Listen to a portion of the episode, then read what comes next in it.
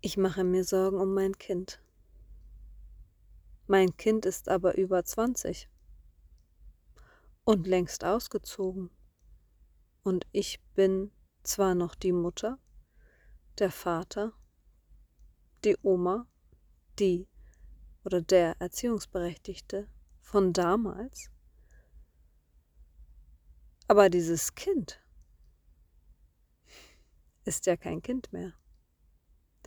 Und dennoch mache ich mir Sorgen. So doll Sorgen, dass ich nicht mehr weiß, wohin mit mir, dass ich mich winde und schäme zugleich. Es ist doch seine Aufgabe, sein Leben zu bewerkstelligen, seine Aufgabe, sich zu kümmern um sich selbst, sein Job ist nicht meiner. Wie komme ich also jetzt darum herum, mir Sorgen zu machen? Kann ich die überhaupt abstellen? Kann ich aufhören, an diesen Menschen zu denken? Vermutlich nicht. Kann ich dann aufhören, ihm oder ihr etwas erzählen zu wollen, einen Ratschlag geben zu wollen? Ja. Ich beiß mir ja schon immer auf die Zunge. Ich halte mich zurück, ich halte die Luft an, ich stelle mich an die Wand. Ich trockne das Geschirr ab, während er spricht. Hm. Ist das jetzt so hilfreich? Einfach die Luft anzuhalten und sich Sorgen zu machen, aber so zu tun, als würdest du dir keine Sorgen machen. Lass uns mal einsteigen. Es gibt da ja keine Ratschläge für. Es gibt auch keinen Weg, keinen Wegpfeiler, also keine Haltestellen, die wir durchfahren müssten, damit es dem Kind gut geht. Weil das möchtest du ja, ne? Die Argumentation ist ja nicht, wie komme ich hier heil raus, sondern können wir irgendwie verhandeln. Und so feilschen und so argumentieren, dass es diesem Menschen, diesem Kind immer gut geht dass ich als Mutter, als Vater, als Erziehungsberechtigte wirklich gut fahre. Also, dass ich es so gut gemacht habe, dass diesem Menschen nie etwas passieren wird. Oh. Ja, der Preis ist so hoch. Ein Kind in die Welt zu setzen bedeutet ja nicht nur, dass wir es großziehen, also dass wir diesem Menschen eine Hilfestellung bieten und auch einen sicheren Hafen und Wachstum und Freude und Halt und Nähe und Gerechtigkeit und, und, und, und, und. Nein, es ist auch der Plan der Evolution, dass wir uns unser Leben lang um dieses Kind kümmern, gedanklich. Physisch können wir das ja nicht. Ab einem gewissen Alter sagen sie, so Mama, jetzt reicht's aber, ne? Jetzt mache ich mal mein eigenes Ding und ich mache es so, dass du dich sorgen wirst, weil es ja mein Interesse ist, es anders zu machen, als du es mir beigebracht hast, als du es mir vorgemacht hast. Die wenigsten machen es ja sofort so, wie sie es gelernt haben vielleicht am Anfang und dann boykottieren sie es oder sabotieren oder hm, fühlen sich verhätschelt, müssen nochmal etwas anderes ausprobieren. Und dann gehen sie einen anderen Weg. Mit Absicht. Und auch aus gutem Grund. Und ja, zu guter Letzt ist das auch ihr einziger Weg. Hm? Wenn du jetzt zurückschaust auf dein Leben, hast du es genauso gemacht, wie deine Eltern das von dir wollten und erwartet haben? Hast du sie dafür ausgelacht, wenn sie nachts um vier noch wach waren, wenn du aus der Disco kamst und sich Sorgen gemacht haben, ob du auch heil nach Hause kommst und mit und Tränen unterlaufenden Augen am Frühstückstisch auftauchten und du dich gefragt hast, wie kann das sein? Ich hatte doch eine Bombenzeit. Aber meine Mutter hat kein Auge zugetan.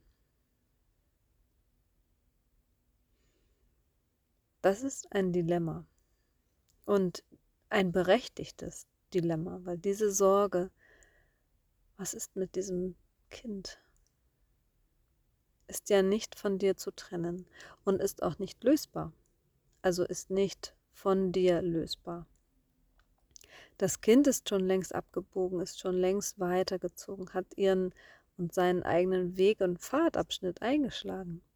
Und du siehst das, bewertest das, hältst den Atem an oh, und hast keine Handhabe. Das hatten wir alles schon, nicht wahr?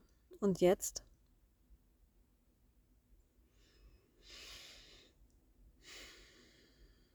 Du kannst dein Herz nicht verschließen. Du kannst es auch nicht zögern lassen, zu lieben. Du kannst deinem Herzen freie, freie Fahrt und freie Bahn schenken, aber du kannst deinem Kopf Einhalt gebieten. Und so möchte ich das jetzt mal sehen, dass wir das trennen.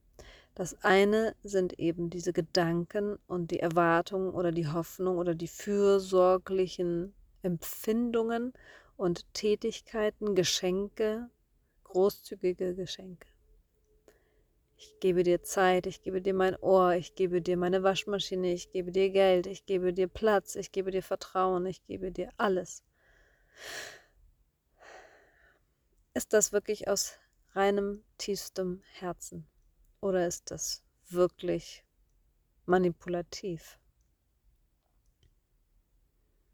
Du kannst dich das mal selber fragen, wie du dich gefühlt hast oder gefühlt hättest oder fühlen würdest, wenn jemand das mit dir macht.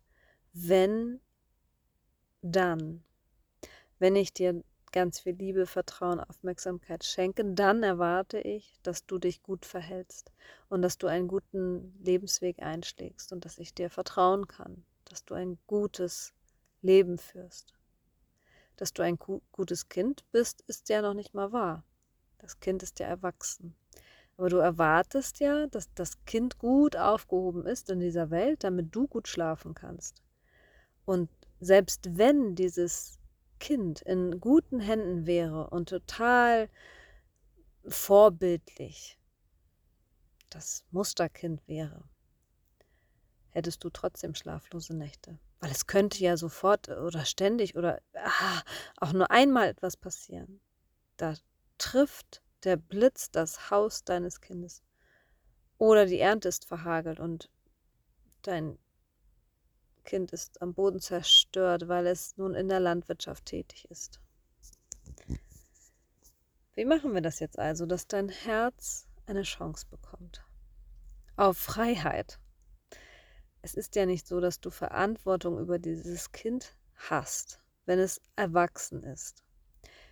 Du hast keine Wahl.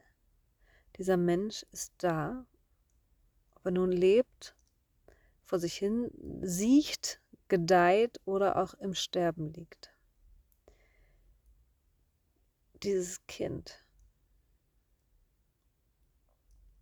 möchte leben, möchte atmen, möchte gedeihen, möchte vor sich hin wachsen können oder auch straucheln, sich selbst zerstören, nochmal von vorne beginnen und so weiter.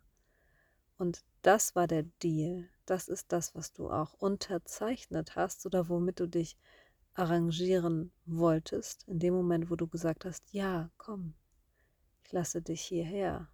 Ich helfe dir, auf diese Welt zu kommen. Niemand hat dir diese Freiheit genommen. Du darfst auch jetzt so sein, wie du bist. Du bist auch das Kind von jemandem. Und deine Mutter, dein Vater, deine damaligen Erziehungsberechtigten, ob sie nun leben oder schon tot sind, ob sie dir wohlgesonnen waren oder nicht, haben sich Gedanken gemacht und Sorgen gemacht und auch Verantwortung gespürt für dich. Und je nachdem, wozu sie in der Lage waren, haben sie das auch für dich gemacht oder sich für, sie, für dich eingesetzt und für dich gekämpft und haben versucht, dir das Bestmögliche zu geben. Und wenn sie dem nicht, ja, nachkommen konnten, weil sie selbst so in sich verstrickt waren oder kaputt gegangen sind, haben sie dir etwas mitgegeben und haben sie für dich auch einen Weg gebahnt. Nur in dem Moment, wo du dich dann frei geklopft, geschaukelt, gestritten hast und aus der Tür gelaufen bist, mit Koffer oder gänzlich ohne Proviant, bist du doch abgebogen auf deinen eigenen Lebensweg und hast dann das, was du mitbekommen hast, mit integriert und in deinen Rucksack gesteckt und bist losgelaufen. Dieses Loslaufen auf deinem eigenen Weg geht ja bis heute. Wir kehren nicht auf die Wege unserer Eltern zurück. Es sei denn, wir werden genötigt, gezwungen, wir sind plötzlich querschnittsgelähmt und kehren nach Hause zurück. Das war jetzt nur ein Beispiel. Wenn wir wieder zurückkehren, dann fügen wir uns automatisch in die Wege unserer Eltern. Und dann geben wir auch einen Teil unserer Autarkie ab und unserer Lebensweisheit. Weil in dem Moment, wo ich selber beschließe zu laufen und Erkundungen zu machen, bin ich ja weise. Vielleicht nicht in dem Moment, dann falle ich auf die Nase und muss etwas Neues lernen oder ausprobieren oder pff, muss mich einmal äh, in den Sand begeben, um mich prügeln zu lassen. Aber ich habe doch dann plötzlich die Gelegenheit, die ich vorher nicht hatte, alles alleine auszuprobieren. Und da gibt es keinen doppelten Boden, da gibt es auch kein Netz, da gibt es einfach nur mich. Und meine Mutter mag noch im Raum stehen. Sie kann mich nicht mehr auffangen. Ich bin zu schwer. Sie kann mir keinen Ratschlag geben, weil sie war selbst noch nie da. Sie weiß nicht, wie das ist, mit Anfang, Mitte 20. In meiner Haut steckend, etwas zu wollen. Sie kann nur von sich ausgehen. Wie war das denn bei mir? Aber sie ist nicht mehr in der Rolle und auch nicht mehr in der Lage, diesem Kind von damals auch heute noch etwas Konstruktives beizubringen. Und da ist jetzt der große Unterschied. Ich kann natürlich etwas vorleben. Also als Vorbildfunktion funktioniert das wunderbar. Ich kann immer eine gute Mutter sein. Ich muss noch nicht mal Kinder haben und kann eine gute Mutter sein. Für mich. Ich kann auch ein guter Vater sein. Für mich.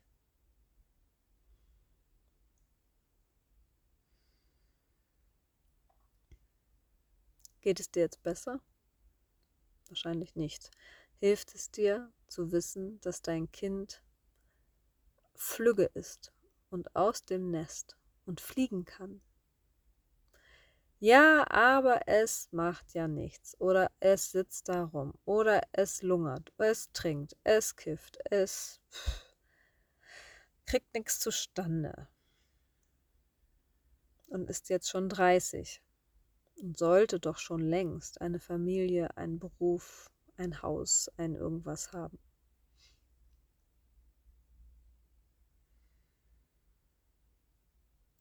Wie machen das denn die Spatzen? Wenn die, die, das pfeifen die Spatzen vom Dach. Die Spatzen brüten ja auch.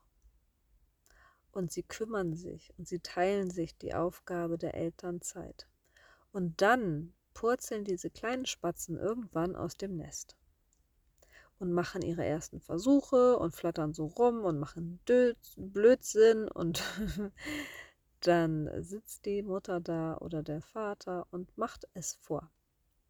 Guck, ich fliege jetzt da in den Ast, in den Baum. Guck, hier ist die Pfütze und so weiter. Und dann ist das nach einem Nachmittag erledigt.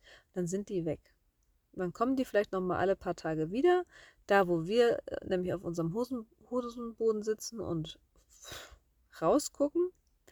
So habe ich das jedenfalls immer hier in meinem kleinen Innenhof. Sehe ich ja, wenn sie gefüttert werden, dann purzeln die da raus. Das ist zuckersüß.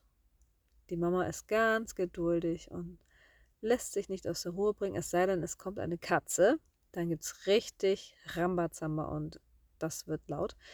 Aber sonst lässt sie diese Tiere doch ausprobieren und machen und tun, was sie wollen. Ja, und am nächsten Tag ist das Spektakel vorbei. Dann kommen die vielleicht nochmal wieder, aber die Mutter ist nicht zu sehen. Und dann war es das. Dann fangen die vielleicht in dem Sommer nochmal an zu brüten. Manche Vogelarten machen das. Als wäre nichts anderes gewesen. Und als wären diese paar Spatzen da nicht erinnerungswürdig.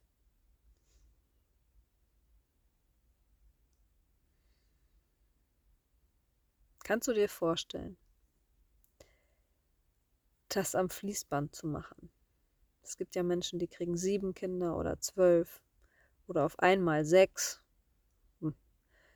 Die können sich dann wahrscheinlich nicht den ganzen Tag Sorgen machen, weil sie viel zu sehr damit beschäftigt sind, etwas auf die Reihe zu kriegen. Also die Windeln zu wechseln, das Essen auf den Tisch zu kriegen, die Fenster einmal auf und zu zu machen, äh, Klamotten zu waschen, äh, zusammenzulegen. Dann äh, gibt es noch das Thema Geld und Einkäufe und ähm, soziale Kontakte und Aufgaben und Förderung und die haben keine Zeit, sich Sorgen zu machen. Die haben gerade mal so viel Zeit, wie sie am Tag eben haben, um diese Kinder, Plural, durch den Tag zu bringen. Und wenn dann eins aus der Reihe schlägt oder tanzt,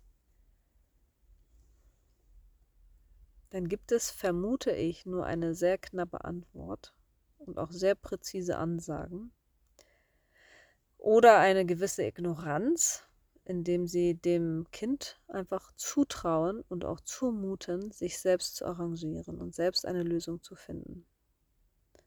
Und das entsteht aus der Not heraus, weil es eben nicht genug Zeit und Kapazitäten gibt. Das könnte dir jetzt helfen. Oder ja, was könnte dir jetzt helfen? Nämlich genau das. Wenn du dich dabei ertappst, dass du dir zu viele Sorgen machst, hast du natürlich auch nicht genug zu tun. Böse Unterstellung von mir. Dann hast du so viel Empathie und so viel Zeit, dich damit zu beschäftigen dass dein Kind übermenschlich groß wird und seine Bedürfnisse auch. Und sein Lebensweg ist ja der einzige existierende. Du bist ja zwar auch noch da, hast auch noch ein paar Ziele am Rande, aber eigentlich denkst du nur an dein Kind.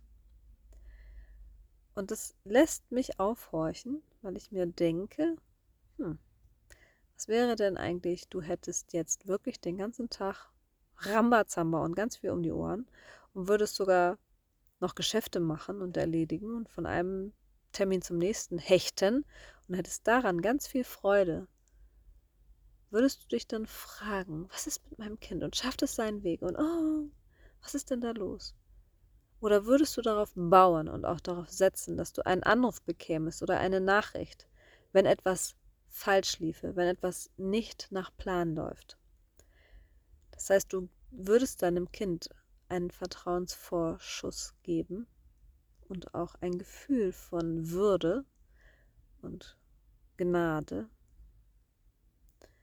so wie du das ja von dir auch erwartest. Du möchtest auch nicht behindert, gegängelt oder eingenordet werden. Du möchtest auch frei sein. Und du hast dir dein Leben ja selber ausgesucht. Und wenn du am Tag fünf Veranstaltungen hast und nochmal zweimal im Zug saßt, um von A nach B zu kommen, dann ist das deine Entscheidung. Aber es hat eben nichts damit zu tun, ob deine Mama sich Sorgen macht oder dein Papa wissen will, dass du gut angekommen bist. Damit müssen sie klarkommen. Das ist ganz, ganz essentiell, weil nur dann kannst du dich frei entwickeln und frei entfalten und kannst auch deine Kräfte walten lassen. Stell dir mal vor, dein Kind kommt total wunderbar zurecht und du fragst immer ab, bist du gelandet? Bist du gut angekommen? Wie viele Minuten Verspätung hattest du? Und was machst du jetzt? Du hältst dein Kind auf. Du hältst es auf, äh, in seinem eigenen Lebensfluss zu sein und sich dem auszusetzen. Wenn etwas wäre, wird es sich melden, gesetzt dem Fall, es vertraut dir. Und es vertraut sich dir dann an. Und das würde es tun in dem Moment, wo es wüsste, Mama, Papa sind immer für mich da, aber sie vertrauen mir und lassen mich, weil ich genug Kraft habe und weil ich total cool bin, weil ich weiß, was ich tue und weil ich es ausprobiere und weil ich mich selbst nie in eine Gefahr bringen würde.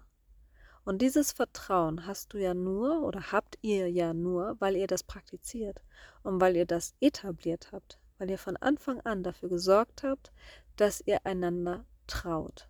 Ihr traut euch über den Weg. Und das ist ja auch dein Job gewesen als Mutter, als Vater, dafür zu sorgen, dass dein Kind dich anschauen kann. Es kann hochgucken, es kann sich vergewissern, ja, sie ist da. Ja, er hilft mir. Aber er hilft mir nur, wenn ich ihn darum bitte und wenn es auch wirklich notwendig ist. Und sonst hat er einfach die Zuversicht, dass ich das schaffe. Alleine.